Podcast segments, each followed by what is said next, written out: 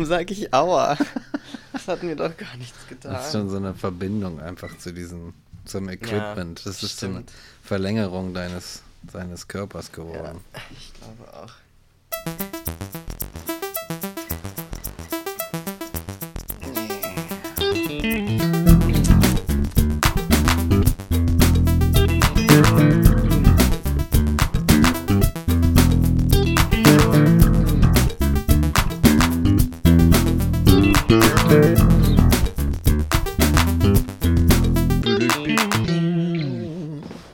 Hallo Peter, herzlich willkommen zurück bei deinem Lieblingspodcast. Die Pause steht für den Zweifel. Wir sind zurück zu einer neuen Folge, der 49. Folge. Oh yes. Mal schauen, was wir bei der 50 machen, ob das oh, Special ja. wird oder auch einfach nicht. Und ja, es ist Winter fast schon, es ist Herbst, es ist nicht so richtig Stimmung im Podcast-Studio, aka nee. meinem Wohnzimmer. Und ja. genau deshalb haben wir uns heute gedacht, machen wir mal so eine Folge, wo wir so ein bisschen einfach frei von der Leber wegreden und ja. so ein bisschen auf Tuchfühlung gehen mit uns und unserer Stimmung. Genau, es ist ja auch ein persönlicher Podcast und äh, da kann man durchaus auch mal so eine, so eine ne, persönliche Folge raushauen. Außerdem ist es ja auch irgendwie ein therapeutischer Podcast. Das stimmt. Ein selbsttherapeutischer Podcast auch irgendwie. Und äh, da kann man auch ruhig mal so ein bisschen, kann man auch mal die Seele ausgießen, einfach so. So wie das Wetter gerade. Es träufelt irgendwie, das passt so, dass es träufelt so konstant äh, äh, es ist weder Fisch noch Fleisch vom Regen her. Du wirst nicht richtig nass, aber du bist auch nicht richtig trocken. Die Stimmung ist dementsprechend, die, äh, die Wolken äh, tröpfeln auch so weißes, milchiges Licht auf die, auf die Welt und es ist allgemein einfach nur so eine Melancholia-Stimmung. Genau. Ja. Und ja. über die Melancholie reden wir dann auch so ein bisschen. Genau. Aber nicht mit Vorbereitung, nicht nee. so, nicht so mit Research und, und nee. heute wird es eher so ein bisschen, ja, rumgeplänkel genau. und ein bisschen erzählen. Genau, was uns so bewegt. Kann man sich so zurücklehnen, irgendwie vielleicht, ne? So vielleicht ganz gut, einfach mal mit uns so ein bisschen auf der Couch zu liegen. Das Schöne an unserem Podcast-Studio ist ja, dass man hier zwei Couches hat. Und ich werde heute, habe ich mich entschlossen, einfach komplett äh, im Liegen podcasten. Ja, das ist letztes Mal ja schon sehr gut gegangen. Ja, da sind wir nämlich beide komplett untergegangen in unserer Stimmung. Ja, stimmt. Aber das macht ja nichts. Ich sitze immer noch einigermaßen aufrecht und habe noch einen Kaffee in der Hand. Mhm, es könnte noch was werden. Das, ja, das kann sein. Ja. Cool. Und zuerst kann ich ein bisschen was erzählen. Ich weiß nicht so genau, wo wir aufgehört haben letztes Mal, aber ich glaube, wir hatten noch nicht darüber gesprochen, dass ich jetzt meine Kostenerstattungserklärung bekommen habe. Ich glaube auch, ja. Von der Krankenkasse. Also ich habe jetzt finally das Dokument erhalten, auf das ich so gefühlte tausend Jahre gewartet habe. Und als ich das bekommen habe, den Brief, warst du auch hier. Und du hast es ja erlebt. Ich habe den geöffnet und in mir regte sich genau nichts. Also es ist wirklich so ein Gefühl, wenn du ein, eine Ewigkeit und mit so viel mentaler Energie und so viel emotionaler Arbeit auf etwas hinarbeitest und dann ist es da, dann schaffst du es gar nicht mehr, das zu verarbeiten. Das war, glaube ich, so ein bisschen, was passiert ist. Und auch dieses, es ist noch nicht vorbei. Jetzt mhm. fängt es erst richtig an. Jetzt kann ich sozusagen meine OP wirklich realistisch in Angriff nehmen. Davor war es ja immer so ein Warten und so nicht genau wissen, ob es denn wirklich dann auch stattfindet. Das heißt, du arbeitest eigentlich die ganze Zeit, das habe ich letztes Mal erzählt, darauf hin, dass etwas passiert, aber du weißt gar nicht mit hundertprozentiger Sicherheit, ob es überhaupt eintritt. Ach, krass, und ja. daraus entwickelt sich so eine Schutzreaktion, glaube ich, dass man so ein bisschen emotional das so einbettet in 50 Lagen, wird schon irgendwie, aber wer weiß, dass man dann nicht am Ende arg enttäuscht wird und dann gar nicht mehr drauf klarkommt. Mhm. Auf das sogenannte Leben. Jedenfalls habe ich die jetzt, diese Erklärung, und kann jetzt tatsächlich davon ausgehen, dass die OP bezahlt wird. Und mein größter Punkt, wo ich noch Angst hatte, war, dass ich nur in diesem einen Krankenhaus das jetzt machen kann. Und das Ach. steht auch in dem Papier, dass es für ein Krankenhaus, für dieses, für, wo ich den Antrag gestellt habe, bewilligt wurde. Und da hatte ich riesen Angst, dass das eben genau so ist und ich dann vielleicht nicht bei meinem Wunschchirurgen oder meiner Wunschchirurgin das machen lassen kann. Aber ich habe bei der Krankenkasse angerufen und es war ein erstaunlich positives Gespräch, weil der, ich habe angerufen und habe gesagt, ja, also kann ich das dann eigentlich bei einem anderen Krankenhaus auch machen oder muss ich das bei dem machen? Und die am, am Telefon meinte dann, ja, also ähm, soweit ich weiß, müsste das auch bei einem anderen gehen, aber ich leite sie mal in die Fachabteilung weiter. Dann wurde ich weitergeleitet in die Fachabteilung, dann hatte ich dann Mhm. so einen äh, Menschen am Telefon und er meinte dann, als ich so meinen Fall erklärte, meinte, ja, also könnt, könnte ich dann dann auch in ein anderes Krankenhaus und er meinte, wollen Sie in ein anderes? Haben Sie, äh, wollen Sie nicht mehr in das? Sind Sie sich? Und dann meinte ich so, naja, vielleicht nicht, weil ich Angst hatte, wenn ich jetzt sage, ja, ich will auf jeden Fall woanders hin, dann wird das auch noch Ah, gecuttet. Also ja. du bist ja eigentlich immer in dem Gefühl bei der Krankenkasse, die wollen dir gar nicht helfen, die wollen dir gar nichts geben. So. Und deswegen, na, vielleicht. mm, mm. Und er dann so, ja, also das ist im Grunde völlig egal. Hauptsache, das ist ein Vertragskrankenhaus. Und Ah. dass es für die entsprechende Leistung zugelassen ist. Also wenn sie jetzt in die Darm, äh, in die Darmabteilung gehen, dann wird das ein bisschen schwierig. Und lachte noch so und ich so, what? Also das war jetzt irgendwie die Antwort und der hat noch Witz darüber gemacht, dass es äh, tatsächlich so scheißegal ist. Hauptsache, das ist ein Krankenhaus, was mit denen eben zusammenarbeitet Ach so. und gesetzlich abgerechnet werden kann über die gesetzliche Krankenkasse. Und that's it. So. Und er meinte, sagen Sie uns einfach Bescheid. Also wenn Sie woanders hingehen, sagen Sie uns einfach Bescheid. Wenn Sie in das Krankenhaus gehen, müssen Sie nichts weiter machen. Ach so. Wenn Sie in ein anderes gehen, sagen Sie uns wenigstens vorher Bescheid, dass wir wissen, dass es dann darüber abgerechnet wird. Und ich dachte, das war's jetzt, so Bescheid sagen, nicht mal einen neuen Antrag stellen. Ich dachte, da kommt jetzt nochmal so ein Wust Papier auf mich zu. Und nö, ach, Krass. Ja, sagst kurz Bescheid. Ja, genau. schon, ne? Weißt du, so, so, wenn die Entscheidung getroffen ist, scheint es mir, dann ist es auf einmal total easy. Dann ist es so ein, jetzt, jetzt behandeln wir dich so, wie wir dich eigentlich die ganze Zeit behandeln sollten. verstehe, nämlich als ja. jemanden, der, mit dem wir zusammenarbeiten. Und davor war es immer so ein, ja, haben sie nicht noch das Gutachten und haben sie nicht hier noch irgendeinen Stempel und am besten holen sie sich da noch einen Beweis, dass sie wirklich sind, wer sie sind und so weiter. Ach, das ist. Ja, ne? Und deswegen bin ich jetzt verhalten optimistisch. Ja. und denke, das wird jetzt alles klappen. Also ich habe jetzt noch Gespräche bei ChirurgInnen Ja. und höre mir das alles mal an. Oh, übrigens, was ich hier so streiche, das ist mein Bart. It's growing. It's growing and it's annoying.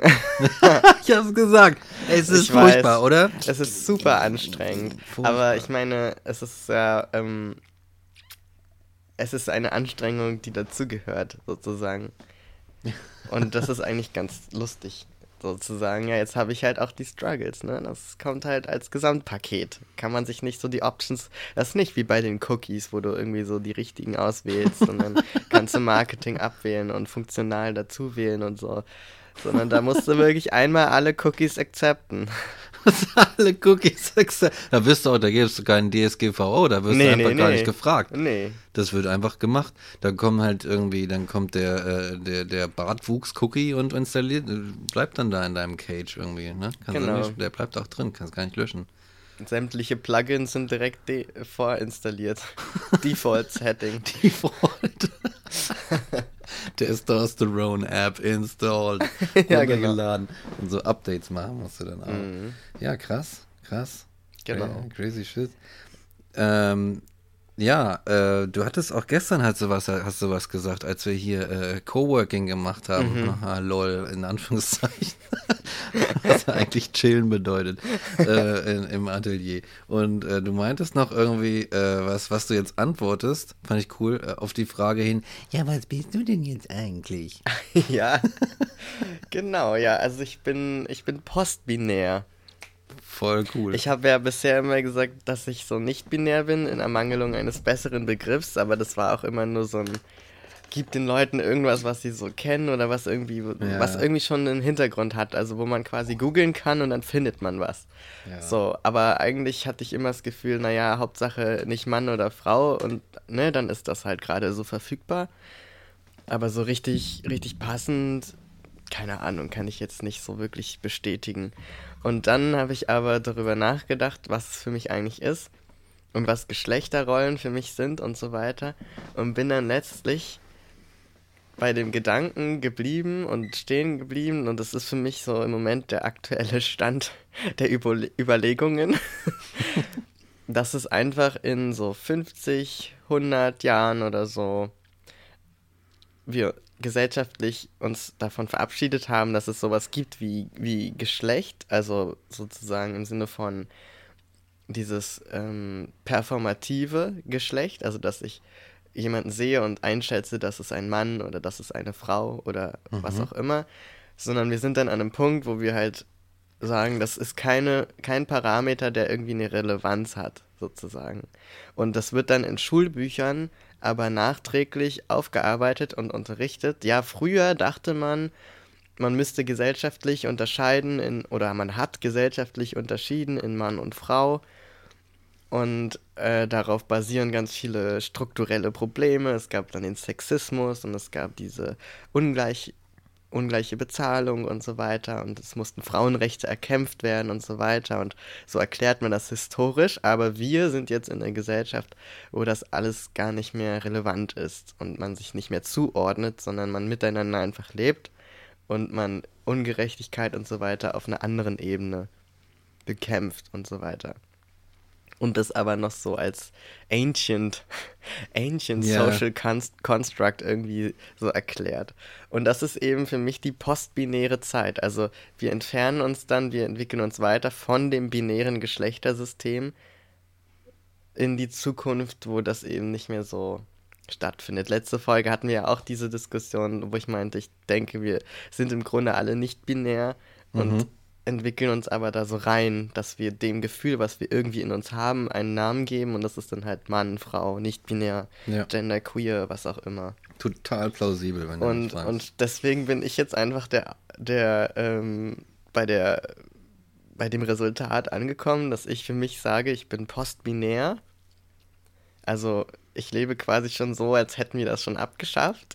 Oder hm. überwunden, sage ich mal. Abgeschafft klingt immer so nach Gesetzen und Verboten. So eher, würde ich sagen, gesellschaftlich überwunden. Mhm. Und wenn mich jemand dann darauf anspricht, dann kann ich halt diese Theorie erklären. Und damit ne, erschaffe dir die Welt, in der du leben willst, setze ich den ersten Stein. Ja, ich verstehe. So. Und deswegen. Ja. Vielleicht hat man das irgendwann, also ich, ich denke mir immer, dass solche Entwicklungen hauptsächlich so über die, die, die Younger Generations stattfinden, die dann so einfach es sich erlauben, so die ein oder anderen Brillen abzusetzen und einfach oder Sachen abzulegen und irgendwie liegen zu lassen und weiterzugehen, quasi so durch die, durchs Raumzeitkontinuum irgendwie, ne? Und sagen so, ja, das ist so alter Ballast, wollen wir jetzt nicht mehr mitschleppen, brauchen wir auch gar nicht ja. in unserem Live. Und ich kann mir das tatsächlich ziemlich gut vorstellen. Wir hatten auch dieses eine Gespräch, eine, eine Gespräch, da sind wir so durch die Gegend gelaufen und das, ne, das war so wo. quasi, ja, ich weiß auch noch, ja. da, äh, hinten im Schloss Bellevue oder so genau. war das genau. da, in die, die Gegend, genau. Und äh, das war auch so die Vorbereitung für die, für die äh, äh keine Grenzen, keine Fronten-Folge mhm. sozusagen. Ja, ja, postbinär. Ich frage mich, äh, aber das hast, hast du, irgendwie ausgedacht, oder? Hast du dir das ausgedacht oder gibt es das schon? Also vielleicht gibt es das schon, aber ich habe mir das für mich so selber erschlossen. Ja. Eigentlich eben ausgehend von dem Gefühl des nicht richtig reinpassens, mhm. dass ich mich dann halt gefragt habe, okay, ich gehe jetzt einfach davon aus, dass mein Gefühl richtig ist und ich nicht falsch bin und irgendwie mich da anpassen muss oder irgendwie crazy bin, sondern ich gehe jetzt davon aus, dass mein Gefühl genauso relevant ist wie das Gefühl der das Großteil der Menschen, dass es Mann und Frau gibt. Und guck mal, was, was mache ich denn dann da draus? Ne? Ja. Was, was, was ist das dann in Konsequenz, was ich daraus machen kann? Und für mich war das eben diese dieses Gefühl von, ja, also ich bin halt das nicht. Mhm. Das heißt, es gibt nur andere Menschen, die so sind und vielleicht nehmen andere Menschen auch etwas wahr und benennen es eben als Mann oder Frau und ne, daraus entwickelte sich diese Theorie. Und dann natürlich gepaart mit einem gewissen Wunschdenken auch, dass in der Zukunft das eben nicht mehr relevant ist. Also das ist sozusagen meine Form der, der Zukunftsutopie, wenn du so möchtest. Mhm. Mhm. Ja. Ähm, und vor allem im Hinblick auf diese, diese Entwicklung, dass man in der Geschichte zurückgucken kann und Dinge sieht, wo man sich heute denkt, das kann ich mir beim besten Willen nicht mehr vorstellen, wie Menschen so leben konnten, ohne das zu kritisieren oder als absurd oder schräg einzuschätzen. Mhm. Also das war mal die Realität und die Normalität auch Ja. von Menschen. Also dass sich dieses Be der Begriff des Normalen oder dessen, was wir jetzt normal empfinden, so stark ändern kann, dass er wirklich teilweise ja konträr ist zu dem, was wir heute kennen. Und davon ausgehend muss man ja eigentlich auch so, so denken können, dass in der Zukunft auch etwas völlig obsolet ist, was wir heute noch als normal empfinden. Ja. Und in dem Gedanken Ja, ist das so absolut. entstanden. Und es gibt aber den Post-Genderism, glaube ich, Post-Gender. Ah. Und das ist auch so eine, so eine Richtung, glaube ich, die in, also die auch so eine ähnliche Theorie abbildet. Ich habe mich da noch nicht im Detail mit beschäftigt, aber ich glaube, es geht auch darum eben, ne? Also dieses, dieses Gender-Construct zu überwinden und im Grunde also noch einen Schritt weiter zu gehen von der, der Unterscheidung zwischen Sex und Gender, also dem biologischen Geschlecht sozusagen, was jetzt irgendwie für, für ähm, ne, den, die Beschreibung der, des Geburtsprozesses äh, Prozesses oder so oder Genetik und so weiter irgendwie relevant ist, aber eben nichts mit dem Menschen zu tun hat letztlich und, und dem Gender, also dem sozialen Geschlecht irgendwie. Mhm. Und dass man eben sagt, da, da kommen wir auch von weg. Und ich weiß aber nicht genau, ich glaube, das ist so teilweise eingebettet in, in so Queer-Feminismus oder so Feminismus, der teilweise auch dann so transfeindlich sein Ach kann. so. Also ich weiß es nicht genau, aber ich habe so ein bisschen reingelesen und dachte so, ja, nee, irgendwie so ganz fühle ich mich da nicht mit wohl. Weil ich glaube, dadurch auch viel rückgängig gemacht wird, was so, ja, was eben den Kampf angeht für Frauenrechte und, und gegen Sexismus und so weiter. Also es sind ja Dinge, ähm, zum Beispiel ein ähnliches Ding ist zum Beispiel mit dem Begriff der Rasse, dass Ja, es diese, diese Frage gibt, warum ist das noch im Grundgesetz verankert, dass man nicht aufgrund seiner Rasse diskriminiert werden darf. Und man ja im Grunde dadurch diesen Rassenbegriff erhält, indem er ins Grundgesetz geschrieben steht. Ja, verstehe. Und dass man den aber braucht, um Diskriminierung aufgrund dieses einen Merkmals zu beschreiben. mhm. Weil sonst hast du kein Wort dafür und dann kannst du es auch gesetzlich nicht ahnen, äh, ah- ahnden, wie heißt denn das? Also bestrafen, wenn du quasi diskriminierst, diskriminiert wirst aufgrund des, Mhm. Verstehe. des ja. Parameters. So, und das heißt, das ist so ein, so ein Twist, den man oft nicht bedenkt. Und ich glaube, deswegen braucht man irgendwie noch dieses zumindest historisch eingebettete, ja, sowas gab es mal, sowas hat man mal unterschieden. Ja. Und ja. das nicht komplett zu, also so unsichtbar zu machen und wegzuradieren. Ich verstehe, ja. Und ich glaube, das geht so ein bisschen in diese Richtung. Aber wie gesagt, ne, ich habe mich nicht im Detail damit beschäftigt, nur so angelesen und da weiß ich noch, dass ich irgendwie so ein bisschen abgeturnt war. Mhm. Mhm. Aber genau, aber vielleicht deckt es sich auch mit meinen Vorstellungen. Ich meine, ich bin ja jetzt auch nicht der einzige Mensch, der über Geschlecht nachdenkt. Ja. genau. Ja, das stimmt. Also ich glaube, diese. Ach, wenn du so Begriffe.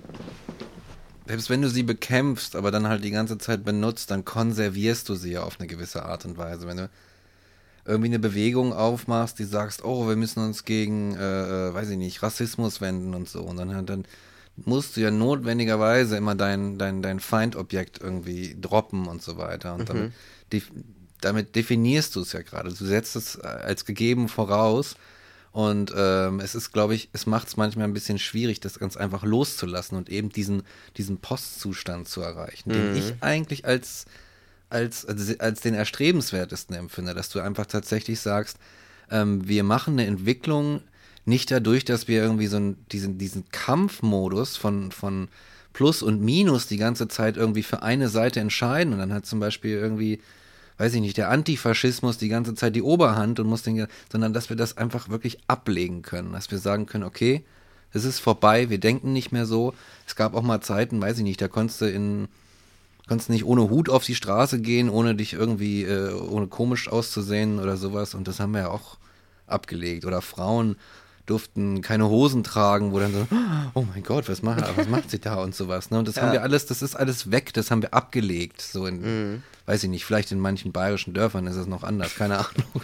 Aber, aber zumindest ne, solche Sachen. Und ich glaube tatsächlich, dass, dass Entwicklung, ich begreife Entwicklung auch sozial oder auch persönlich tatsächlich am liebsten auf diese Art und Weise, dass man sagt, ich kann, ich lasse das sein. Mhm. Ich lasse das ziehen, ich lasse das los.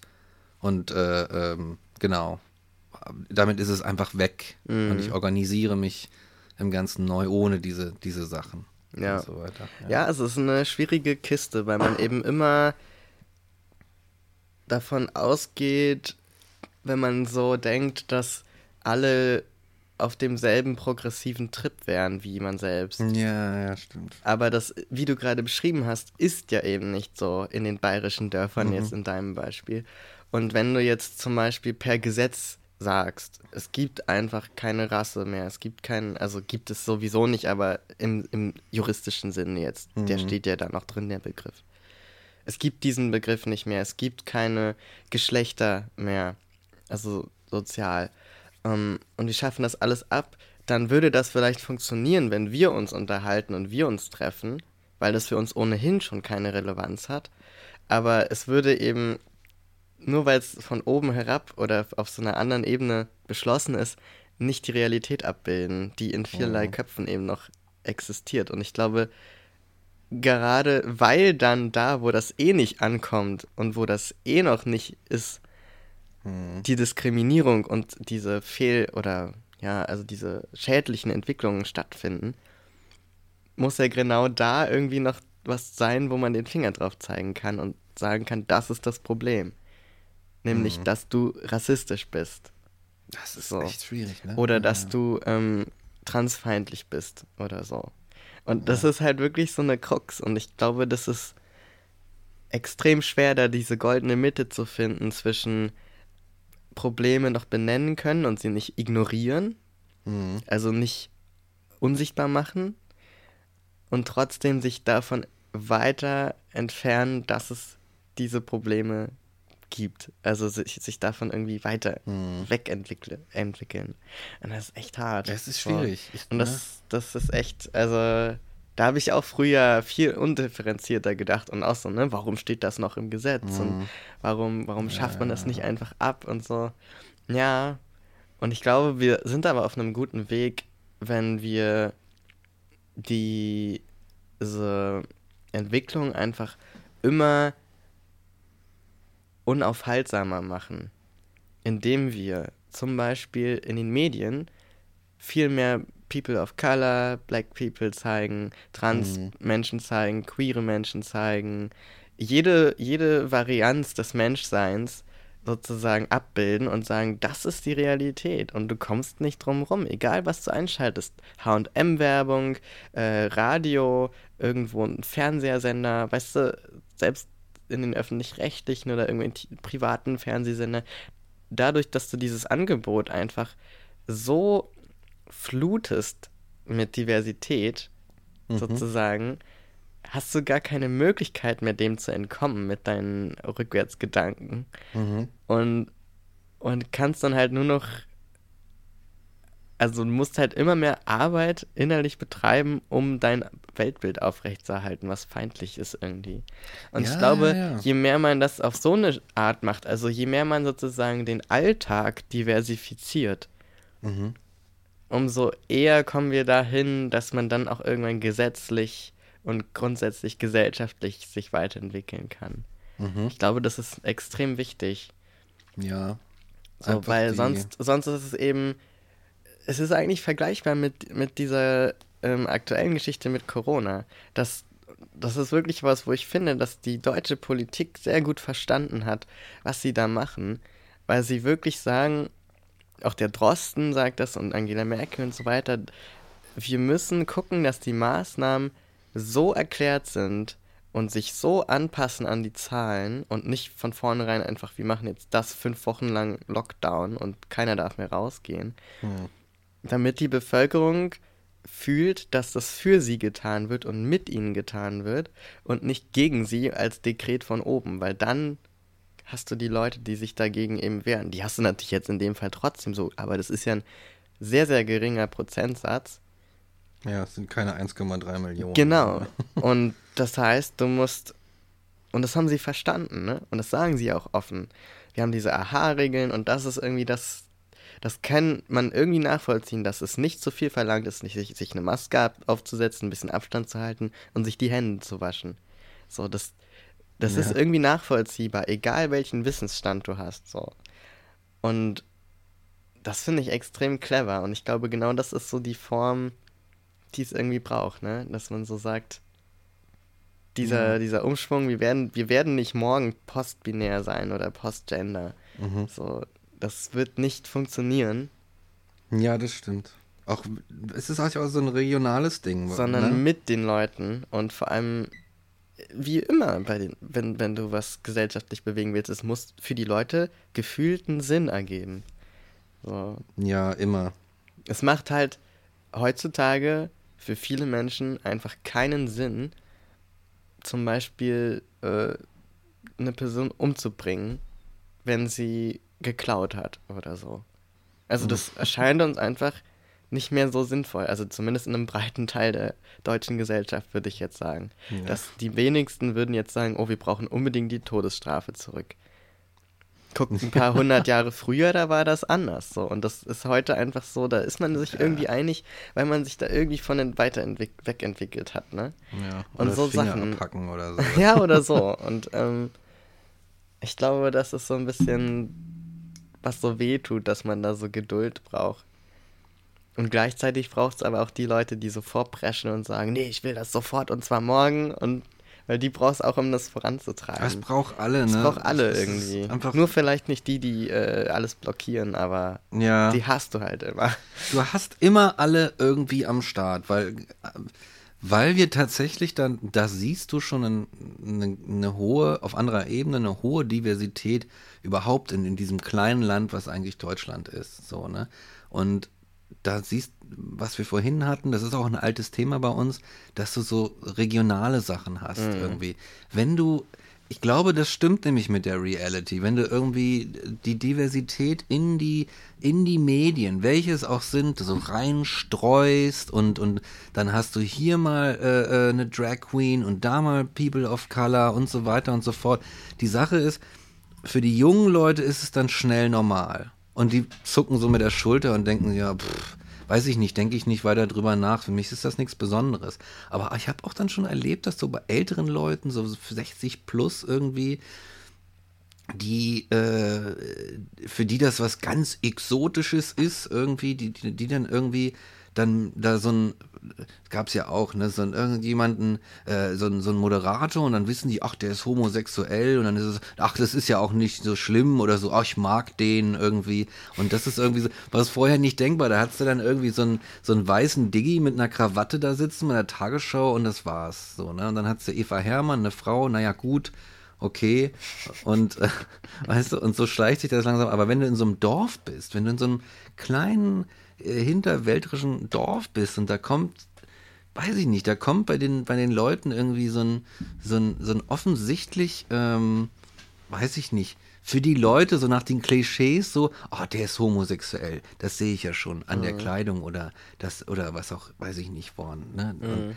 So, dann ist das so eine Sensation, das ist so ein, so ein Ding und äh, ähm, dann, dann, dann ist man da mit dem in der, da saß einer in der Gastwirtschaft heute und so weiter, ne, und, da, und dann wird darüber geredet, aber wenn du hier in Berlin bist, da ist das so gestreut und so normal, dass du einfach nicht dass du das, dass das keine Sache ist, die du länger als fünf Minuten abspeicherst oder so. Mhm. Weil sie es nicht wert ist. Diese Sache ist es nicht wert, weiter betrachtet zu werden in deiner Welt. es ist einfach uninteressant. Es ist uninteressant.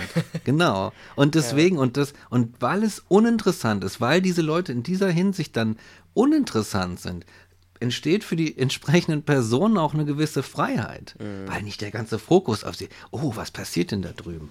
Aber dann hast du halt diese Dorfregion und dann hast du so, so eine Berlin-Bubble und ich würde fast sagen, dass du dann einfach unterschiedliche, unterschiedliche Punkte in der Entwicklung hast. In einem weiß ich nicht, vielleicht 100 Kilometer voneinander entfernt oder irgendwie so. Oder lass es 30 Kilometer voneinander entfernt sein. Und dann hast du in dieser Region dieses, oh Gott, da ist ein Homosexueller im Dorf. Und in Berlin, ne, so, ja, pf, ja, hier so eine bunt bemalte Transperson, weiß ich gar nicht. Äh, ist irgendwie nichts Besonderes für mich.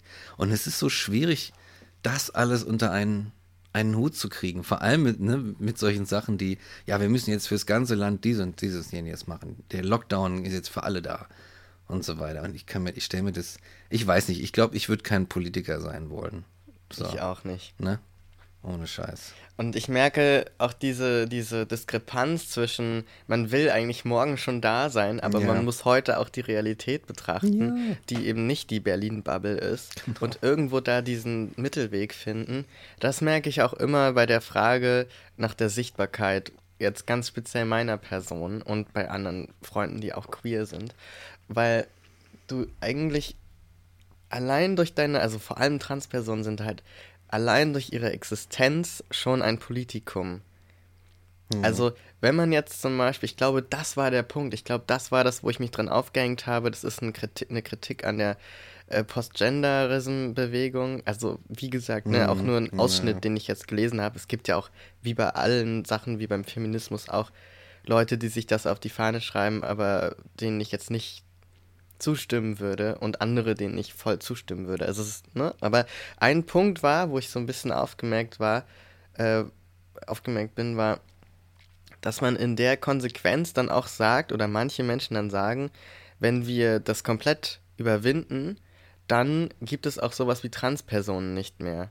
Weil du ja dann keinen Anlass hast, dich mhm. irgendwie zu verändern, um irgendeinem Geschlecht zu entsprechen. Mhm. So, und das ist aber eine. Also ich glaube, das sind Teilaspekte von wahr.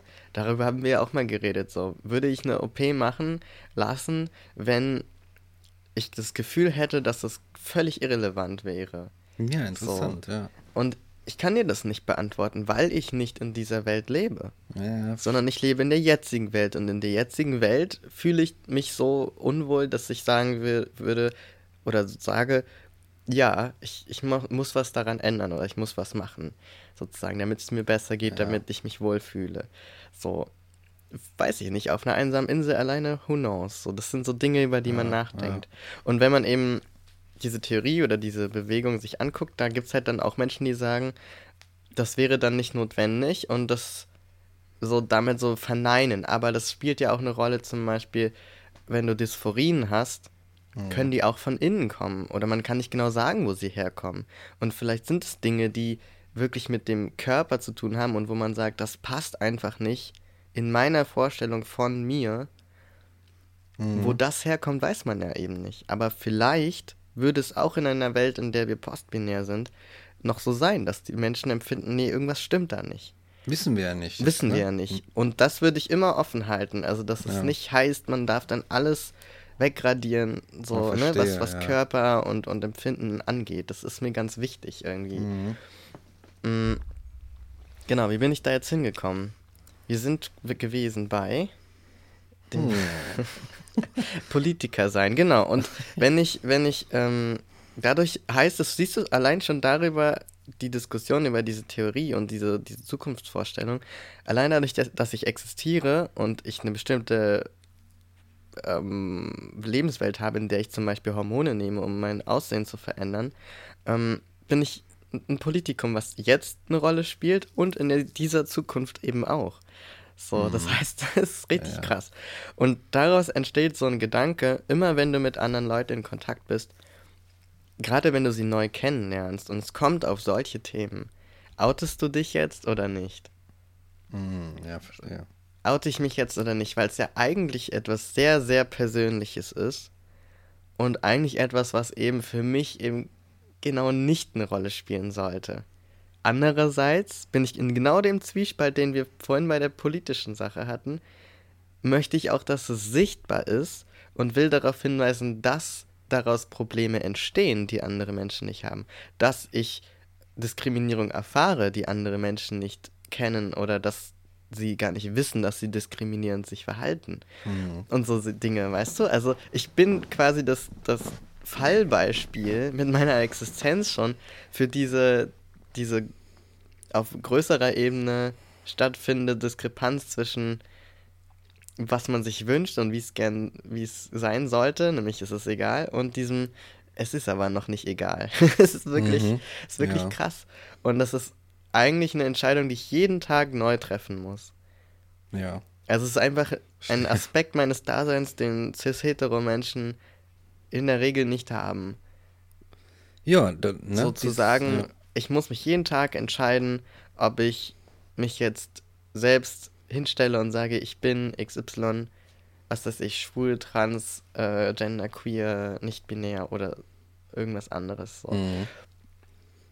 Bringst ja. du das ins Gespräch ein oder nicht? Und das ist jeden Tag immer eine Frage, die im Raum steht. Und für mich ist die Lösung jetzt letztlich so, dass ich das immer situativ entscheide. Möchte ich mit der Person, mit der ich da stehe, darüber reden? Fühle ich mich safe?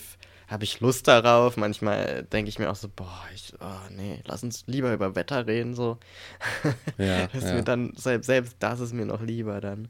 Ja. Und ich finde es auch nicht schlimm, nicht immer im Aktivistenmodus zu sein, sozusagen. Yes, weil, ja, ich verstehe. Weil ja. nur weil du irgendwie geboren wirst, entsteht daraus keine Verantwortung in meinen Augen. Also ja, würde ich jede Person von freisprechen. So. Ja. Egal was das ist, was dich ausmacht oder was jetzt dich irgendwie vermeintlich von der Heteronorm abgrenzt, sozusagen. Mhm. Mhm. Daraus entsteht für mich, oder weißen Heteronorm vor allem, ja. würde ich nie sagen, dass du deshalb irgendeine Verantwortung der Gesellschaft gegenüber hast. Eher andersrum, die Gesellschaft hat dir gegenüber eine Verantwortung. Ja, sie soll halt, soll dir nicht im Wege stehen, auch irgendwie ja, genau. eigentlich. Ne? Und ich glaube tatsächlich, dass hinter auch dieser, dieser Art und Weise der, des Gesellschaftens, das wir betreiben, so ein gewisses Prinzip steht, weil immer wenn du davon solchen Sachen erzählst, fühle ich mich so slightly an meinen, an meinen Lifestyle mit diesem ganzen Poly-Dings erinnert, weißt du? Und ich denke mir, irgendwo hat das Gemeinsamkeiten und irgendwie denke ich mir so, das, was wir tun als, als äh, Gesellschaft, als, als Gruppe, Gemeinschaft, hat irgendwie da ähnlich, so einen ähnlichen Style, mhm. nenne ich das jetzt mal so salopp frei heraus. Und ähm, ich bin dann manchmal in so Situationen, weiß ich nicht, da ist irgendeine fremde Person, sieht mich mit einer Frau knutschen oder so und dann, dann ist dann sowas wie, ja, hier, äh, ähm, so dann ja ihre Freundin oder sowas, ne? Oder, oder wenn du ganz woanders bist, dann heißt es ja ihre Frau, weil man ja auch schon über 30 ist, dann ist man natürlich verheiratet, ihre Frau. Und dann ist das immer auch so ein Moment, stelle ich das jetzt klar oder nicht? Mhm. Irgendwie stört es mich, dass das jetzt hier so hingestellt wird. Und ich möchte so nicht gesehen werden, eigentlich. Auch nicht mit dieser Person. Aber wenn ich dann anfange und sage, so, also ja, sie ist verheiratet, aber ich nicht dann ist dann, weißt du, dann ist so, so, so, oh mein Gott, was ist hier los? Und dann explodiert halt eine Bombe im Gegenüber, die, die ich auch gar, ich habe ja keinen Bock darauf eigentlich. So, ne, die ganze Zeit irgendwelche Bomben zünden zu müssen, weil das irgendwie so hochentzündlich ist da drüben, wenn man, wenn man das so sagt. Ja. Aber ständig bist du irgendwie in so eine, in so eine Situation getrieben, wo du merkst, okay, hier gilt nicht das, das Prinzip, ähm, äh, Live and Let Live oder so. Weißt mhm. du, oder?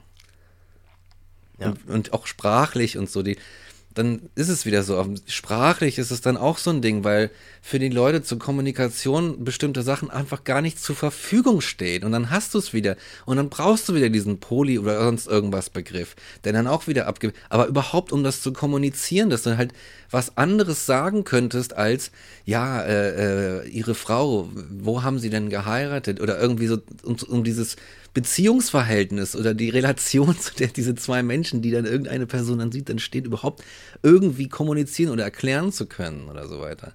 Es ist Du kommst nicht raus aus der Nummer. Und ich glaube, dass es da, dass dann, dass wir einfach noch, dass wir dann noch ein paar Sachen zu tun haben, generell damit das auf dieses komische Prinzip, das ich nicht benennen kann, so in unserer Sozialontologie, die, dass, dass wir das irgendwie irgendwann mal zu fassen kriegen und sagen, hier, wir ziehen uns jetzt mal diesen Zahn und ne, können das vielleicht auch irgendwie ablegen. Mhm. Vielleicht reicht es nämlich, wenn wir das erkennen ziehen und ablegen können und dann, dann äh, ordnet sich alles so von, von selbst oder dann entstehen neue Begrifflichkeiten oder, oder was weiß ich.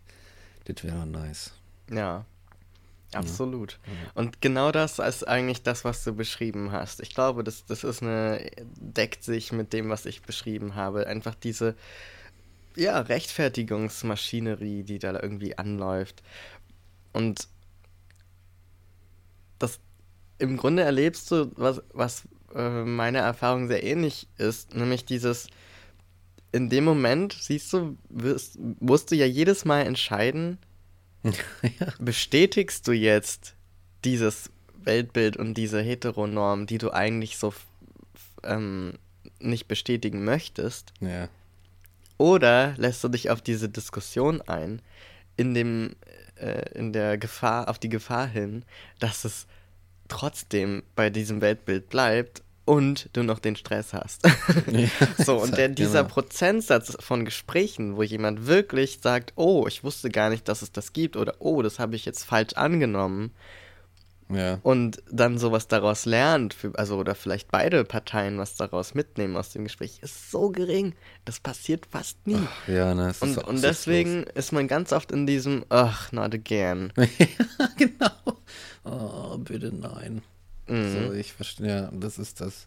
Immer und immer wieder, ne? Und bei mir ist das eben auch so stimmungsabhängig, habe ich ja schon erzählt. Weil manchmal mag ich das auch, dann einfach so zu sticheln und zu sagen, ja, also ähm, ich als Transperson, und dann ist es halt gleich so, was? Und das finde ich eigentlich ganz, ganz cool. Also, es ist auch ein Tool, es ist auch eine Waffe. So, ja. um, um einfach mal das ist dann, das ist dann wie so, ähm, so eine Art Plot-Twist. Ne? ja. Du bist so im Gespräch, alle so nichts ja. an, da ja, und dann so, actually, weißt du, und dann hast du so ein Ding raus und dann nimmt das Ganze eine ganz andere Entwicklung. Und ich glaube, deswegen mag ich es auch oft, erstmal so hinterm Berg zu halten damit mhm. und dann im richtigen Moment. Ja. ja, also ich ja, ja. Hab dann nochmal ganz andere Gedanken zu. Ja, ja, ja. Timing ist alles, ne? Mhm. Eigentlich ist es fast noch klüger, weil dann erst packen die Leute eben das aus. Hier, dieser, dieser, ähm, eine Comedian slash Schauspieler, mhm. der Borat erfunden hat. Wie heißt ah, denn Sascha der? Cohen. Sascha Baron Cohen, mhm. genau. Der hat ja auch in seiner, seiner Rede, wo er irgendeinen so, so ein fucking Award irgendwie da akzeptiert, da, da spricht er eben auch an, dass er ihm vorgeworfen wird, dass er so Stereotypen über die übertreibt und eben re ähm, ich will mal auf Englisch reden, das ist ganz schlimm. Ich rede richtig viel Englisch in meinem Deutsch in letzter Zeit. Ja. Also so ganz viel wieder bestätigt, indem er die so spielt. Mhm. Und er meinte, aber nur dadurch, dass er das macht und voll da reingeht, lockt er die wirklich rassistischen und wirklich menschenfeindlichen und, und trans- und queerfeindlichen und was weiß ich was für Dinge aus den Menschen raus mhm. und kann sie deshalb dann zeigen und sagen, das ist, was die Leute wirklich denken, aber du musst sie erst dahin kriegen, dir zu vertrauen und das Gefühl zu haben, sie sind hier frei, das zu sagen, um daran zu kommen. Exakt, Mann. Und so, also ich verstehe zwar die Kritik auch an ihm und an dieser Methode mhm. und so weiter, aber wenn man es mal jetzt nur von seiner Sicht aus nimmt und, und das so annimmt, ist es genau das. Meistens, was du auch mal erzählt hast, so, eigentlich muss man den Leuten immer erst so ein bisschen Futter geben, so ein bisschen Vorsprung mhm. und so ein bisschen, so ein bisschen Köder dahin werfen. Dann so, mm, und dann kommen sie an und dann kannst du denen so langsam den Kopf streicheln und dann irgendwann so, und was denkst du denn über? Und dann so, und dann so ja, wusstest du eigentlich das? und, aber das ist eben immer die Frage, ob man mit diesen Menschen dann überhaupt diese Diskussion führen will. Also es ist Ja. nie so Ja. einfach oder es gibt nie einen Weg, aber man kann damit spielen. Mhm. Ja, ich habe Sasha Baron Cohens äh, äh, Approach auch immer so gesehen, Mhm. eigentlich. Das ist, dass ich das, also dass das der Wert an seiner Sache ist, weil du kriegst es ja am Ende wirklich, du hast dann da Leute sitzen, die Sachen droppen, wo du denkst, OMG, wie kann das jemand sagen? Aber er, er holt es wirklich aus diesen Leuten einfach raus. Mhm. So, und du siehst dadurch, dadurch kriegst du, kriegst du ein repräsentatives Abbild der Realität. Und das hat einen Wert an sich, finde ich. Und das ist halt so, ne, von dem, was er mit seinem Humor oder mit seiner Arbeit quasi einfach macht, hat das diesen Wert. Dieses, oh shit, das ist wirklich real, das, das gibt's wirklich. Ja. Ja. Vielleicht müsste ich mal in so Burschenschaften gehen. Da, ich war mal in einer, da bin Wirklich? ich rausgeflogen, ja. Echt? Ja, in Göttingen. In Göttingen war das, als ich da studiert habe. Da hat es mich irgendwie, ich weiß auch nicht, hat es mich in diese Burschenschaft verschlagen, weil ein, ein so ein Friend von, von mir irgendwie da, er wusste das nicht und hat dann da so ein Zimmer angemietet. Wow, kostet nur 100 Euro, voll geil, das nehme ich. Und Ja, ja, so kriegen die einen ja. Ne? ja, genau, dann steckst du in so einer Burschenschaft drin. Und das ist wirklich, das ist auch sowas, das ist eine fucking andere Welt. Das ist, also, das kann man sich nicht vorstellen, wie das, das sieht da aus wie 1812 einfach, ne, Erst- erstmal die ganzen Räumlichkeiten, haben die diese alten Häuser, hängen da irgendwelche Degen an der Wand und dann äh, Fechtgedöns und so weiter. Und ähm, dann war ich, ich war irgendwie noch ein bisschen jünger und dann war ich mal pumpig geworden irgendwie und habe halt auch so ein bisschen provoziert und dann wurde ich tatsächlich rausgeschmissen. Aber ich finde, das adelt dich, dass du aus einer Burschenschaft rausgeschmissen wurdest. Scheiße. Hat sie hat nicht lange gehalten da. Aber, oh nee. Aber das sind auch alles so Charaktere, da denke ich mir auch, ähm, die sind, das sind jetzt, das sind dann auch so, so Charaktere, die, die kommen aus entsprechenden Verhältnissen, erinnern mich immer so ein bisschen an Philipp Amthor. Weißt du, es gibt dann so, so, so Philipp Amthors, so kleine, und dann gibt es aber auch so Terminator-Amthors irgendwie, so, so, so, so Kraft, so, so aggressive Typen, weißt du? So Hühner, so richtige Arier irgendwie. Also es muss jetzt. Ausgewachsene Androiden. ja, ohne Scheiß. So Mit richtig, Update. richtige Arnolds irgendwie. Also es ist, ist wirklich so, und dann, und dann hast du da wirklich so diese Leute mit den Schmissen im Gesicht und äh, ähm, es ist beängstigend. Und ich, was ich meine ist, dass dann, du hast dann da wirklich so, da werden ja entsprechende Leute ausgewählt. Die, sind, die müssen dann deutsch sein und müssen einen gewissen Hintergrund haben. Und die werden dann da alle zusammengefercht. Und dann hat sich das erstmal mit der Diversität. Weißt du, weil die da alle aufeinander hocken und äh, ein bisschen fechten und saufen, weil es cool ist und dann dieses ganze, diesen ganzen Scheiß reproduzieren. Da reproduziert sich einfach diese, diese Bilder, auch diese uralten Männerbilder. So, Männlichkeitsbilder, die so, sie toxisch as fuck sind einfach. Die reproduzi reproduzieren sich da weiter, weil man auf Biegen und Brechen die Diversität unterbindet. Definitiv. Da, da darfst du, da musst du eine Farbe haben, da, da ein bestimmtes Geschlecht. Frauen sind ja auch verboten und so. Ne, das ist, das ist so ein richtiger, so ein Schmelztiegel äh, der, des alten Scheißes irgendwie. Und das ist interessant. Das ist, ne, ist eigentlich genau das Gegenteil von so einer Berlin-Bubble oder so, so unge- ungefähr. oh Gott, furchtbar. furchtbar. Wahnsinn. Göttingen ist voll davon, ist voll von Burschenschaften. Da laufen sie dann immer durch, haben sie diese komischen, dann haben sie so Mützen auf und so. Oh Gott, ey, let's not get into it. Es ist einfach nur, da reg ich mich auf, ich bin konstant nur aufgeregt über diese Leute. Ach, Hört ja. sich anstrengend an. Das ist anstrengend, ja. Echt, ja. Diese Leute. Na gut, ähm, Wollen wir eigentlich mal unsere schöne, wo wir schon bei den Burschenschaften sind, wenn so ein Bursch dann ausgewachsen ist, ja, genau. dann wird er zu einem Horst. Genau, du Das alter ist die Horst. nächste, wenn du so ein Pokémon hast und das ist so die erste Stufe ist Bursch oder Bub und die nächste Stufe ist dann Horst. So Level 14. Es entwickelt sich weiter. Dlim. Oh krass, es ist ein Horst-Level. Horst. Der ist Horst, der ist schon Horst. Krass.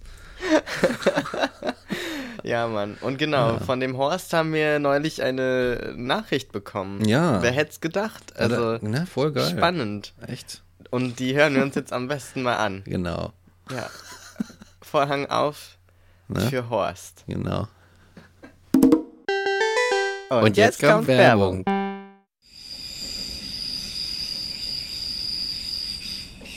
Servus, äh, grüezi miteinander. Mein Name ist Horst. Ich komme aus Bayern, ich bin ein Politiker und heute wollte ich euch einen Podcast empfehlen.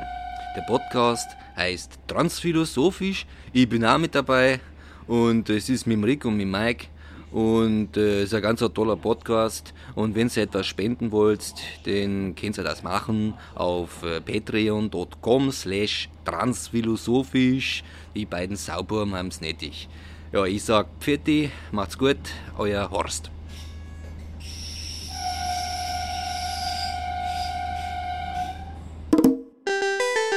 Werbung. Ende. Hat er das eigentlich aus seinem Keller gesendet? Das ist die große Oder ist er unterwegs am, mit dem Handy am Stissel und sitzt in der Bahn? Ja, ne, ist ja auch immer ziemlich busy und so. Ne? Mhm. Kann sein, dass es aus seiner richtigen Bahn ist oder dass er halt gerade mal irgendwie ein, so ein paar ruhige fünf Minuten hatte und dass das halt natürlich alles total sophisticated ist bei ihm im Keller. Ne? Ja, das glaube ich auch. Das ist, äh, da geht es, da gehen die Steuergelder hin, zu Horst Seehofer in den Spielkeller. In Andi Scheuers äh, Unternehmerberatungstaschen und, und in die äh, Holzeisenbahn von, von Seehofer. Seehofers Holzeisenbahn. Ja. Ja, ne? So ein Fan, ist ein Fan von uns. Cool. Auf jeden Fall. Hätte ich gar nicht so eingeschätzt, Nee, den Horst. gedacht. Nicht gedacht. Hätte ich nicht gedacht, dass der uns gut findet. Hajo, Ja. hajo. Äh, Jetzt haben wir schon eine Stunde ja, krass, ne? Ja. vor uns hingelabert, palavert, Genau. geschnackt Genau. und sind noch gar nicht bei unserem Thema. Aber wir hatten ja auch kein richtiges Thema. Ach nee, das war auch so ein Alibi-Thema. Ne? Mhm. Jetzt, ja, gut. Noch so ein bisschen Melancholia, äh, ja, Coronales irgendwie auch, ne? Melancholia Coronalis. Das ist auch so ein bisschen, spielt da auch mit ein bisschen rein, ne? Ja. Oder? Ich weiß nicht, ich glaube, also tatsächlich zu dem Thema, äh, mir war auch, dann war ich wieder so ein bisschen in der Stadt unterwegs und dann, äh, äh, dann hatten wir noch dieses Meeting am, äh, am, am Freitag und dann, ich hatte irgendwie so, mir kam es vor, als wäre da nur so ein richtig schlechter Vibe in der Stadt. Also so richtig, alle sind so aggro und auf Krawall gebürstet. Und hier unsere Kollegin Sarah Berger hat, glaube ich, heute auch irgendwie so ein Video gepostet von so Leuten, die durch die Rieger Straße gehen mit so Spaten und Knüppeln und da irgendwie so Leute attackieren. Und irgendwie kommt es mir vor, als wäre das die Welt gerade. Hm. So. Irgendwie. Dass auch die Rieger Straße jetzt genau während der Corona-Pandemie geradet wird, das Ja, passt also- einfach so gut. Ja. Es ist wirklich so, und mit, also weißt du, die Kultur stirbt aus, Ja, weil, ohne weil Scheiß. sich dafür ein Scheiß interessiert wird. Ja. Und, und die ganzen teilweise große Opernhäuser oder äh, Musicals oder Shows oder Ja. Kulturstätten siechen dahin und das ist nur noch eine Frage der Zeit. Und die ganze, die ganzen Menschen, die eh schon am Arsch sind gesellschaftlich, die kriegen jetzt nochmal richtig eins drauf, weil für die am wenigsten gemacht wird. So fühlt es sich zumindest an. Und politisch sich sehr wenig dafür interessiert wird. Sondern man steckt eher so Millionen in die Lufthansa und Ach, sagt ja. sich, ja, das ist ganz wichtig, dass der Flugverkehr weiterhin as a why. Ja, ohne also Scheiß. of all things. Ja. Ne? Und dann, und dann hast du auch noch die Riga, also die, das letzte wirklich besetzte Haus in Berlin. Und Ja. Ja. Ja. es ist krass. Es, es ist einfach vorbei. Und das ist so Ja. wirklich, es fühlt sich wirklich so ein bisschen an, als wäre die Stadt damit. Als hätte, als wäre das so eine Zäsur. Ja, Als gäbe es so ein vorliebig und nachliebig Ja. 34. Ja, Scheiß. Und das jetzt einfach. Oder 43. nee, 34. 34. Oh. Zahlendreher. Manchmal habe ich die. Und es ist so ein, ich habe auch, also ich habe auch das Gefühl, so ich kann auch einfach gerade so so Machtlosigkeit, aber nicht diese Machtlosigkeit, wo man so noch Energie hat, die irgendwo hin will, wo man denkt, oh, Ich wo stecke ich die denn jetzt rein? Und sondern es ist eher so, pff, ja, Ja. Die, die Welt ist eben ungerecht. Also das ist auch so ein Satz, den ich jetzt immer wieder so im Kopf habe. Die Welt ist einfach ungerecht. Ja. Es ist einfach so. Also dieses, das, das es, es schleicht sich immer mehr in meine Gedanken ein, dass dieses System, dieses, diese Vorstellung von einer Gerechtigkeit, von sogenanntem Karma oder diese Balance zwischen Gut und Böse, also ganz vereinfacht gesagt, dass die einfach nicht existiert. Also es ist ja auch ein menschengemachtes, Ja, ja, klar. klar. eine menschengemachte Idee, aber ich, ich fühle es jetzt auch. Ich denke mir so, ja, ist ungerecht. Ist Ja. einfach so. Und ich Ja. habe ich hab gerade so überhaupt keine Energie, um irgendwas daran zu ändern. Ja, ich auch. und Ich verstehe es vollkommen. Nicht mal in meinem persönlichen Umfeld. Also mich überfordert es schon, mehr als eine Person zu treffen. Teilweise eine Person zu treffen, die ich nicht, nicht treffen will. Also es ist wirklich so ein... Ich igel mich gern zu Hause ein. ja, ich verstehe. Heute hat jemand zu mir gesagt, äh, you sound old. Und es stimmt. ich bin gerade so ein 65-jähriger alter Mann, der so grumpy in seinem Ohrensessel zurückgelehnt mit so einer Heizdecke auf den Knien und so einer fetten Steppdecke sitzt und so einen Kaffee umklammert, Mhm. ins Feuer starrt und irgendwie so vor sich hin so, so muffelt. So, die Welt ist meine Nachbarn hier und meine Freunde. So, das bin ich gerade. Ja. Old Grumpy Man und so Slippers. Ich trage so Slippers. Slippers. diese Hausschuhe. Mit Das denen man so- auch so schlurft über Ja, genau. Exakt. Wo man gar nicht mehr die Energie hat, die Füße richtig zu heben. Nur, sch- am, nur am Schlurfen. Ja. Das ist so Schlurfi-Time irgendwie, ne? ja. Ja, Mann. Ach, ich finde das auch. Das letzte Mal, ähm, ach, ähm, ich finde das auch frustrierend mit diesen ganzen Räumungen. Also es ist halt wirklich so. wa- Warum konzentriert ihr euch jetzt ausgerechnet auf diese Dinger? Weißt du? Warum wird nicht irgendwie mal, also warum, warum würden diese ganzen Sachen weggemacht? Und das war doch auch hier, oh, ich, mir liegt's gerade auf der Zunge, aber ich kann es nicht sagen. Da war doch auch so das, das Syndikat, genau. Das Syndikat wurde ja, Ja. auch irgendwie aufgelöst.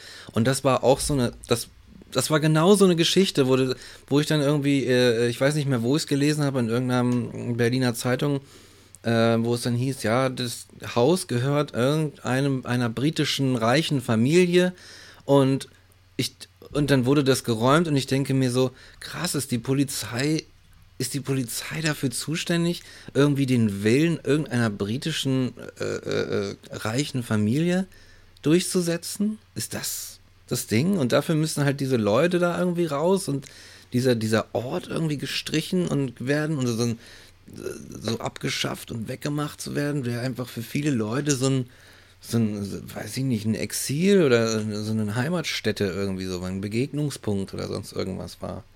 Und da denke ich mir so, okay, ja, die, ich würde so sagen, die Welt ist, die Welt ist gerecht, aber sie ist selbstgerecht von denjenigen, die sie sich, die sie sich geschaffen haben. Sie ist selbstgerecht. Es ist eine selbstgerechte Welt derer, die sie, die sie bestimmen und die, die sie entscheiden, die sie aufgebaut haben. Meinetwegen vor zwei, drei, vier, 500 Jahren oder so, aber sind dann irgendwelche White Men gewesen, die halt, die, die keine gerechte, sondern eine selbstgerechte Welt geschaffen haben.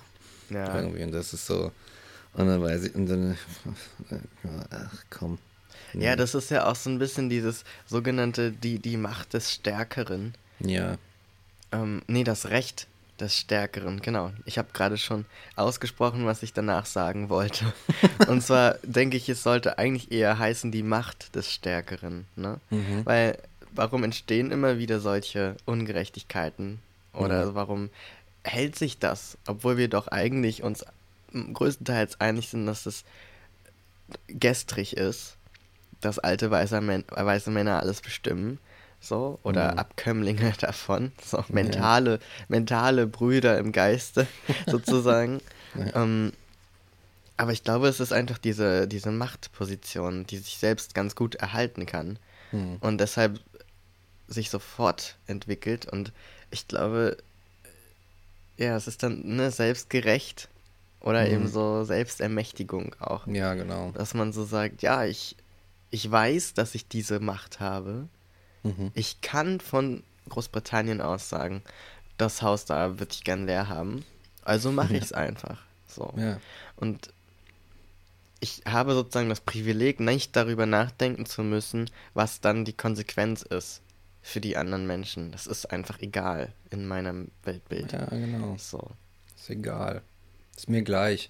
Ob die da irgendwas, ich weiß ja nicht mal, was die da machen, ob die Oh. da, wie die da rumhängen, warum und so. Ist mir egal, ob die da sind oder da nicht sind. Sie sind jetzt da und es passt mir nicht in den Kram und deswegen müssen die einfach weg, weil ich das will. Hm, Und das ist selbstgerecht. So, ne? ja.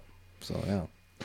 Finde ich nicht cool. Und ich glaube, ich, also für mich hat das gar nicht so viel mit diesen politischen Sachen zu tun, aber die tragen total dazu bei, dass ich in so eine Resignation einfach übertrete und so sage, ach, wenn ich hier, wenn ich hier in meiner Wohnung mich zusammenschanze und das alles, das Gute draußen lasse, aber auch das Schlechte, dann bin ich da so den Winter über von geschützt. Oh, jetzt werde ich angerufen. ähm, warum ist mein Handy denn überhaupt noch an? Oh, meins ist auch an. Siehst du, weil wir einfach irgendwie ein bisschen zu verschallert sind. Ja, das stimmt. Das ist aber wahr. Also Ja. ich bin wirklich völlig verschallert. Ich habe heute dreimal die Hafermilchpackung verloren in meiner Wohnung. Also die steht immer woanders, als ich dachte, dass sie steht. Und es geht um eine fucking Tetra-Packung, ja. Also ist jetzt nicht so nicht so leicht, die zu verlieren. Aber Ja, ja, ja. so, oder ich, ich frage mich jedes Mal, wo mein Schlüssel ist. Und obwohl ich ihn fünf Sekunden vorher noch in der Hand hatte. Oh, ja, genau exakt solche habe ich auch die ganze Zeit. Und man ist einfach nicht so, also, aber es ist dann auch so schon Teil des Seins, ne? Dass man dann irgendwie fünf Minuten braucht, um seinen Schlüssel zu finden. Ja. Das ist dann schon so, ah ja, okay, jetzt beginnt wieder dieser Part, wo ich den Schlüssel suche. ah ja, stimmt, scheiße, wo ist denn nochmal? Habe ich heute eigentlich schon was gegessen? Egal, habe ich Hunger? Weiß ich nicht. Ich ess mal was. Und Ja. dann machst du dir so ein Brot und schmierst dir das und denkst so, oh irgendwie nicht. Das jetzt kauen und so. Oh, genau. Das Ja. jetzt kauen.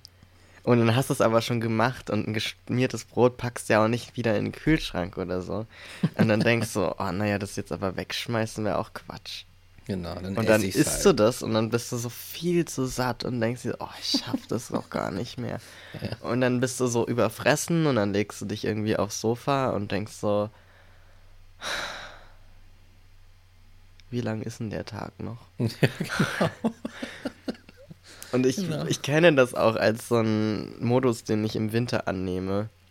Einfach im Einklang mit dem draußen. Es ist draußen grau und wird schnell dunkel und dann wird es in mir drinnen auch grau und schnell dunkel. Mhm. Aber früher war das immer was, wo ich so Angst vor hatte und wo ich wirklich so dachte, wenn ich da jetzt reingehe, wenn ich dem Gefühl nachgebe, Mhm. dann komme ich nicht mehr raus.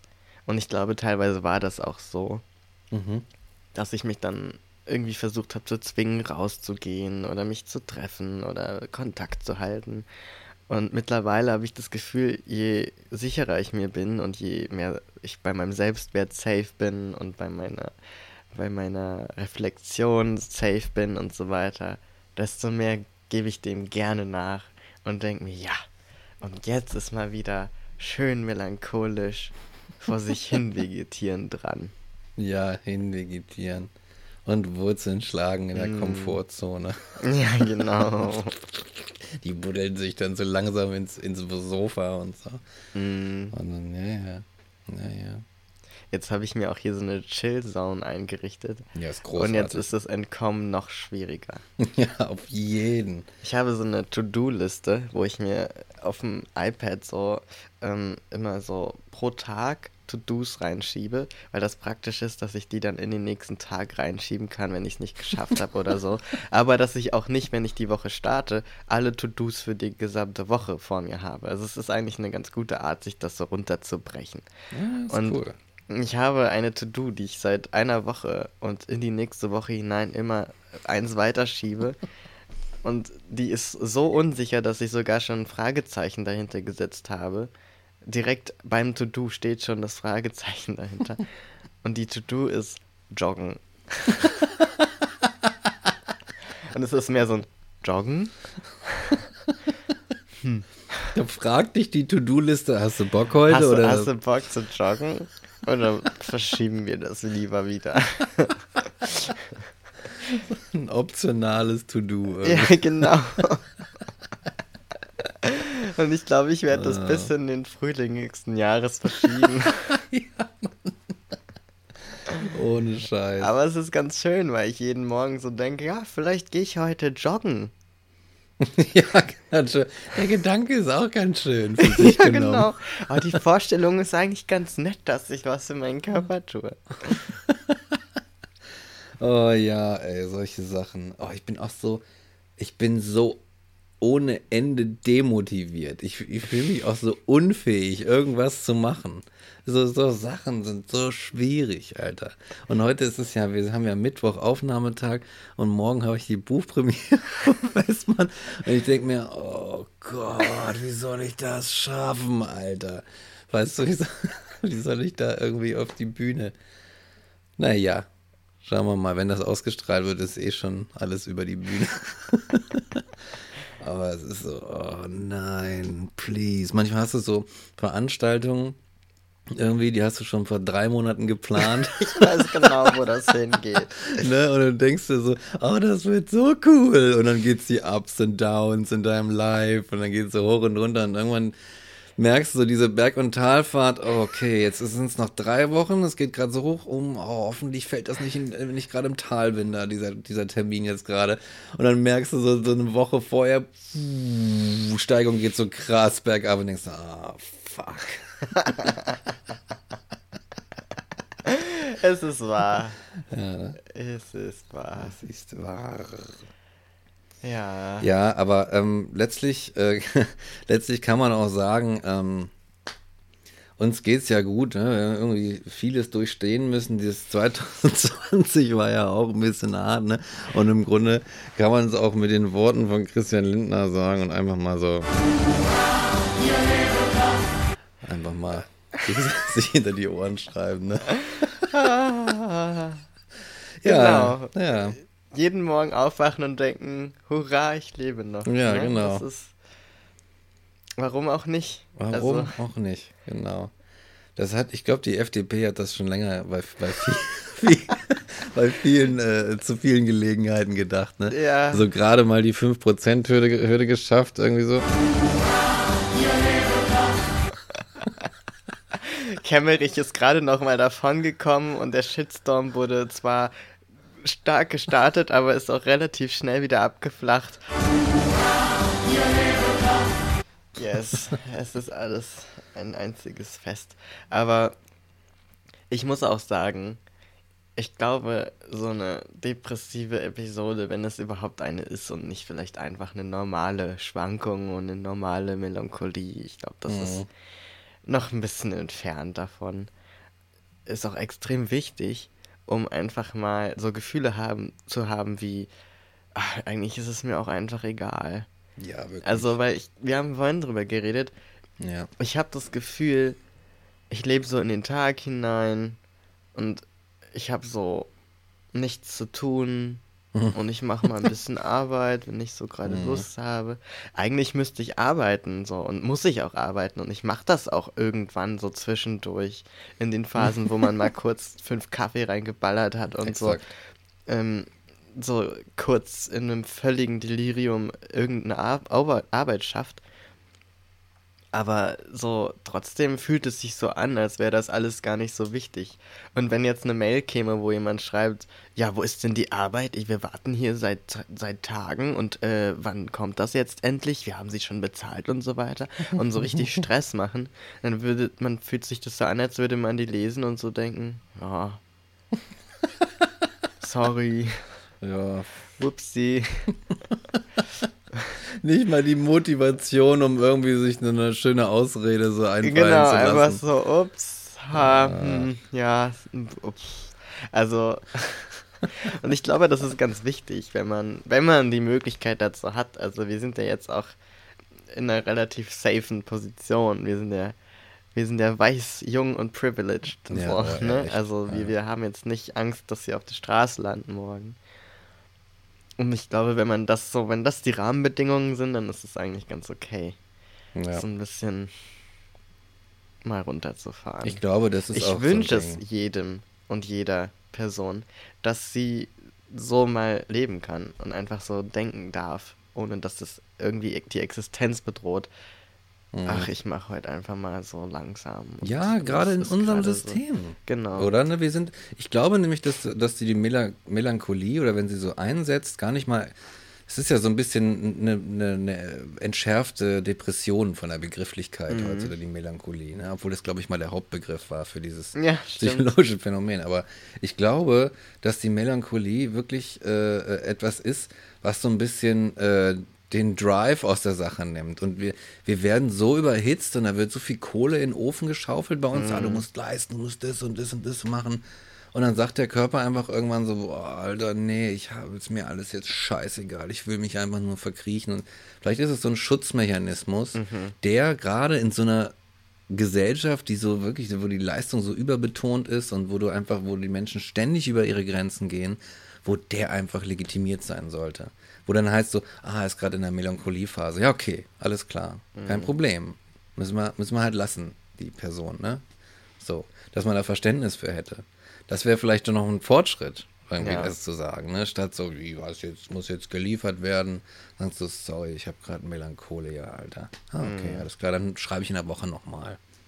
Ich glaube, da gehört auch viel, ähm, ich sag mal, Gutmütigkeit dazu. Ja. Sich selbst und anderen gegenüber, dass man das einfach zulassen kann. Ich habe das gemerkt, ich mache diesen Inktober. Das heißt, ich zeichne jeden Tag des Oktobers eine Zeichnung pro Tag mit Tinte. Und das ist so eine Challenge, die ein Illustrator mal ins Leben gerufen hat. Und die seitdem sehr viele IllustratorInnen weltweit mitmachen. Und das ist eine coole Sache. Und ich weiß noch, die letzten Jahre, ich habe das jetzt zum vierten Mal, also ich mache es zum vierten Mal gerade in Folge, war das immer so ein Struggle und ich habe mich den Tag über gestresst, teilweise so, oh Gott, was zeichne ich heute und ich brauche eine gute Idee und ich muss irgendwas machen und das muss gut aussehen und dann poste ich das noch auf allen Plattformen und so weiter und hier voll der Stress am Start. Und das war eine extrem anstrengende Sache immer, aber es war auch gut zu wissen, dass ich es durchhalte und irgendwie schaffe. Und dann habe ich teilweise nachts noch gezeichnet. Und jetzt hatte ich das wieder angefangen und habe das so die Tage immer geschafft und durchgezogen. Und dann gab es so einen Tag, wo ich irgendwie in so einem totalen Chill-Modus war und dann irgendwie mit meinen Eltern Wein getrunken habe und so lange Gespräche geführt habe und dann wurde es immer später und ich guckte so auf die Uhr und ich dachte irgendwann so, die Sachen lagen schon vor mir, ja, also meine Tinte stand bereit, mein Papier lag auf dem Tisch. Ich hätte nur anfangen müssen und ich saß so mit dem Bleistift da, hab's rumgefiddelt und hab dann so überlegt, was könnte ich zeichnen. Und mir ist partout nichts eingefallen und ich habe auch so gedacht, ach, ich will auch eigentlich gerade gar nicht. Mhm. Ich habe eigentlich überhaupt keine Lust zu zeichnen jetzt. Ja. Und diese Challenge, die stellt mir ja niemand, die stelle ich mir gerade selbst. mhm. Und ich mache das jetzt einfach nicht. ja. Ich mache das morgen. Und das ging mir dann so gut damit, dass ich mich einfach aktiv dagegen entschieden habe, das zu machen und einfach zugelassen habe, dass ich mich jetzt so fühle. Ja. Dass ich am nächsten Tag dann beide Zeichnungen, also die des letzten Tages nachgeholt und die für den Tag selbst gemacht habe. Und so dachte, ja, und das ist auch okay. Ja, Und ne? früher hätte ich mich dafür halt so bestraft, dass ich das nicht geschafft habe. Also nicht im Sinne von irgendwie mir was antun, sondern einfach so, boah, fuck, du bist ein Loser, du bist, Mhm. hast es nicht geschafft und du hältst es nicht mal 30 Tage durch und guck dir die anderen an, die schaffen das auch alle. Und ich dachte so, dieses Mal dachte ich, ja, dann schaffen es die anderen halt und ich schaff's nicht. So what? also was what? ist so what wirklich? Also was soll's? Das ist wirklich mein Lieblingsspruch im Moment. Mhm. So was soll's? Was soll's. Hauptsache irgendwie ich gehe mit mir gut um und ich finde das eine sehr entspannende Einstellung Mhm. und wo sie möglich ist, wo sie nicht Schaden zufügt meiner Karriere oder irgendwas so. Wenn ich jetzt einen Auftrag habe und ich muss irgendwo hinfahren, dann ist es schwieriger zu sagen, ach doch nicht heute. da da wende ich die an und denke mir, ja, was soll's. Ja. Ja, stimmt. Ne? Einfach so. Es gibt so diese Momente, wo du einfach sagst, ach, wisst ihr was, ihr könnt mich alle am Arsch lecken, ich mache, ich stehe jetzt für meinen Unwillen ein. Genau. Und dann hast du, dann machst du das einfach so, äh, wieder de- des Ganzen, nein, das kannst du doch nicht machen, oh mein Gott. Und auf einmal fühlst du dich so gut, dieser, dieser, da gibt es diese ein, diesen einen Teil von dir, für den du das machst, und der ist dann so glücklich, dass es in dein ganzes, ganzes System strahlt, irgendwie, Ja. dieses Glück, ne? Und das sind coole Momente, wo du einfach mal sagst, so, nö, fuck it, Kein Bock. Absolut. kein Bock. Ja. Voll. Ich hatte das auch früher mit so Konzerten und so weiter. Ich hatte eine Zeit, wo ich sehr, sehr viel auf Konzerte gegangen bin. Und dann hatte ich irgendwann so ein Overload einfach. Und ich bin halt auch immer oder sehr oft allein gegangen, weil ich einfach die Bands geil fand oder die MusikerInnen und da unbedingt hin wollte, aber die Leute, mit denen ich irgendwie so was zu tun hatte, nicht so viel damit anfangen konnten oder keine Zeit hatten oder so. Und dann habe ich irgendwann aber ne, so ein Overload gehabt und habe so gemerkt, boah, ich hatte mir jetzt Tickets schon gekauft, so wie du es auch erzählt hast. Und dann war ich in dieser Sinuskurve, war ich gerade in der unteren, äh, in dem unteren Ausschlag und war so, boah, ich habe überhaupt keine Lust, heute Abend dahin zu gehen. Und die ersten paar Mal habe ich mich dann immer noch hingequält, weil ich so dachte, ja, jetzt hast du Tickets und jetzt raff dich auf und jetzt beiß die Zähne zusammen und jetzt hab dich nicht so und wenn du da bist, wird's bestimmt toll. Und dann habe ich aber gemerkt, wenn ich da war, hat mich noch mehr deprimiert, dass ich dort war und trotzdem keine Lust hatte. Also ich habe mich gezwungen, das zu tun, war da und konnte es noch weniger genießen und habe mich eigentlich noch schlechter gefühlt, weil ich so dachte, toll, so jetzt erlebe ich auch noch was, was ich, was mir eigentlich Spaß machen sollte, Mhm. was eigentlich gut sein sollte und es ist so überlagert von diesem ganzen Scheiß, den ich nicht loswerde. Ich schaff's nicht, das zu überwinden oder zu bekämpfen. Mhm. Und das macht diesen Kampf zu so einem richtigen Struggle irgendwie. Und Ja. irgendwann bin ich dann dazu übergegangen, zu sagen, ja, ich habe jetzt 30 Euro dafür bezahlt, dass ich zu Hause chille. Ich habe mir quasi Ja. selbst so einen Chilltag gekauft und Ja. habe das so umgeschrieben in meinen Gedanken. Und dann war es auf einmal kein Problem mehr. Und dann habe ich mich auch nicht schlecht gefühlt und das Gefühl gehabt, dass ich da was verpasse oder dass das irgendwie schlecht ist. Sondern ich dachte so, ja, ich habe mir einen guten Abend geschenkt. So, ja. weißt du? Es ist auch so ein, ich finde, es hat auch sowas, so ein Machtding irgendwie Mhm. mit dem Geld. Wenn du jetzt hier irgendwie dann, oder nehmen wir mal was bisschen Größeres, 70 Euro für die Konzertkarte. Abend. das ist schon ein So, Hammer. 70 Euro in, in der Zitadelle irgendwie, muss noch nach Spandau rausfahren. Oh, so eine scheiß Stage einfach. Ich hasse die Zitadelle. Nur so am Rande. und ähm, dann denkst du dir, und dann bist du gerade in der Talfahrt so und äh, ähm, merkst du, ja geil, und jetzt äh, äh, ne, habe ich so viel Geld dafür ausgegeben, jetzt muss ich da auch hingehen. Es ist dann nur, weil du dieses Geld dafür ausgegeben hast, wofür du an anderer Stelle irgendwie geschuftet hast oder so, ne, bis du irgendwie entsteht so eine Verpflichtung dazu, diese Aktivität zu machen. Wird zu einem Zwang, obwohl es eigentlich irgendwie so äh, Spaß, Freizeitgestaltung, hey, ein cooles Happening war. Und es kippt irgendwie, es wird so komplett was anderes. Einfach nur aufgrund dieser Geld, dieser Geldsache. Exakt. So, ne? Und ja, das Geld und Macht schon eng miteinander verknüpft sind, sieht man dann vielleicht auch wieder an dem Syndikatbeispiel und so weiter, ne? Und es ist irgendwie, ist irgendwie komisch, ist perfide irgendwie mit dem, ne? Also wenn dieses Geld irgendwie gehört dann, gehörst du dem, dem Geld in, an, an irgendeinem bestimmten Punkt. Exakt. So.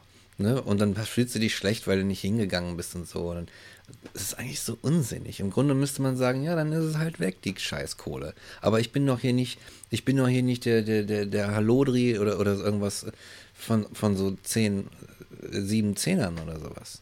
Oder so, so ein paar Scheinchen. Ist doch albern. Ja, So. siehst du, genau das.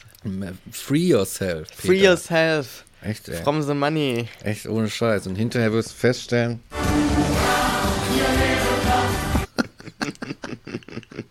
Unser neuer Lieblingsbutton. ohne Scheiß. Krischi, Krischi singt Schlager. So gut. Es ist wirklich verrückt. Was ist da passiert, ey? Ich, das ist auch wirklich, ich muss da ganz kurz mal drüber reden. Das ist halt auch wirklich so ein, wieso stellt sich der Lindner da hin und wird auch noch gefeiert dafür, dass er sich da hinstellt und diesen Scheiß. und da einfach absingt. Und warum singt er überhaupt? Ich habe das überhaupt gar nicht verstanden. Was bringt ihn denn dazu, da zu singen? Na, weil es Spaß macht. Ach so. Na. Ja. Ja. das war wahrscheinlich einfach mal äh, so ein Lyncher Ausrutscher. Ja, ne? Weiß ich nicht, was Lin der, Lindnerischer Fehltritt. was der da geschmissen hat an dem Abend. Ey.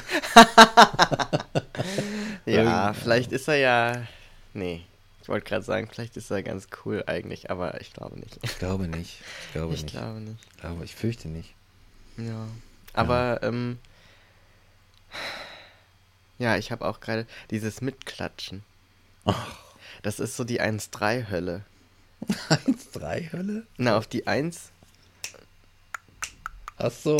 Hurra, wir leben noch. Da, da, da, da, da. Und so. Das ist die 1-3-Hölle. Ich glaube, wenn ich in die Hölle komme, dann, kommen, dann kommt mir so eine, so eine Gruppe ähm, Trekking-Touristen entgegen und die singen irgendwie so eine Lieder und machen dabei immer auf die 1 und auf die 3 und dann, dann ist so der andere Raum, da wird dann irgendwie coole Musik gespielt und die Leute klatschen immer falsch. Und das ist dann auch so ein Höll Höllenraum, weil ich will diese Musik genießen, aber die klatschen immer so und es ist Ja. so viel lauter als die Musik eigentlich. Das ist so auf einem Level mit beim Klassikkonzert auf, auf die Zählzeiten klatschen oder was. so. Ah, Genau, und das Ganze äh, so im Rahmen, das findet dann auch in, im Rahmen einer, einer Betriebsfeier statt. In Ja. irgendeinem schrecklichen Büro, wo du dann, wo du antanzen musstest. dann kommen sie alle und dann passiert genau das und du musst so klatschen. Ja. Oh Gott, das ist die Hölle, ja Mann. der Nimbus. Nimbus, genau, da geht's ab in den Nimbus. Yes. Und Ja. deswegen machen wir heute auch eigentlich eher so einen chilligen. Ja, chilling, ja. Und ich glaube, da wir jetzt schon wieder sehr weit sind mit der Zeit, Ja, wahrscheinlich, ne? können wir auch einfach jetzt den Deckel drauf machen Ja, Deckel drauf. und uns zurückziehen in unsere kleinen Laubhaufen. Genau, Wir kleinen Igelchen. genau. Wir ziehen uns zurück in unseren Laubhaufen und igeln uns ein. Genau. Und man sieht nur wieder noch so, so Rauch rauskommt. weil, wir, so, stell dir vor, so ein bekiffter Igel. Und wir so, oh, Äpfel. Oh, ich spieß das mal auf meinen Rücken auf. Kurz auf, oh, scheiße, wie komme ich wieder hoch? Oh, Mann, ey. So richtig breiter Okay, ich glaube, ich roll mich mal kurz ein. So eine Scheiße und dann so, boah, krass, ein Apfel. Oh, nice, richtig saftig.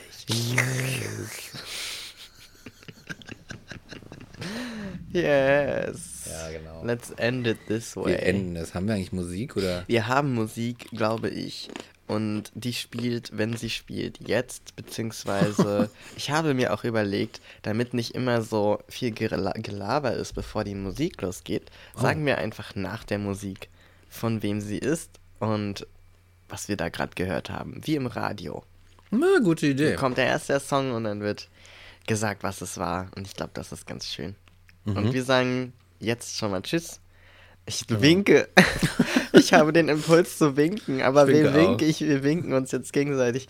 Tschüss, Mike. Rick, Tschüssi. Tschüssingen.